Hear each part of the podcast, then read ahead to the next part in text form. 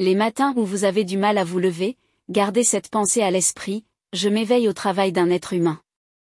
Pourquoi donc suis-je contrarié de faire ce pourquoi je suis fait, les choses mêmes pour lesquelles j'ai été mis au monde? Ou bien ai-je été créé pour cela, pour me blottir sous les couvertures et rester au chaud? C'est tellement agréable. Avez-vous donc été fait pour le plaisir? En bref, pour être dorloté ou pour se dépenser? Marc Aurel, Méditation, 5.1. Personne n'aime les lundis.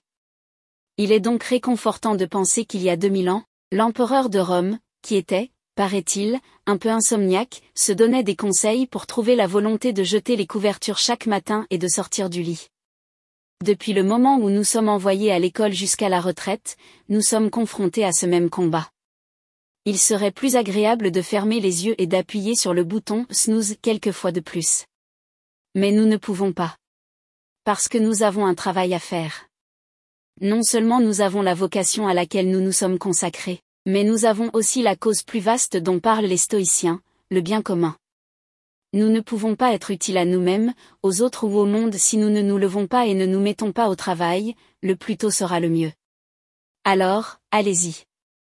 Prenez votre douche, votre café et mettez-vous au travail.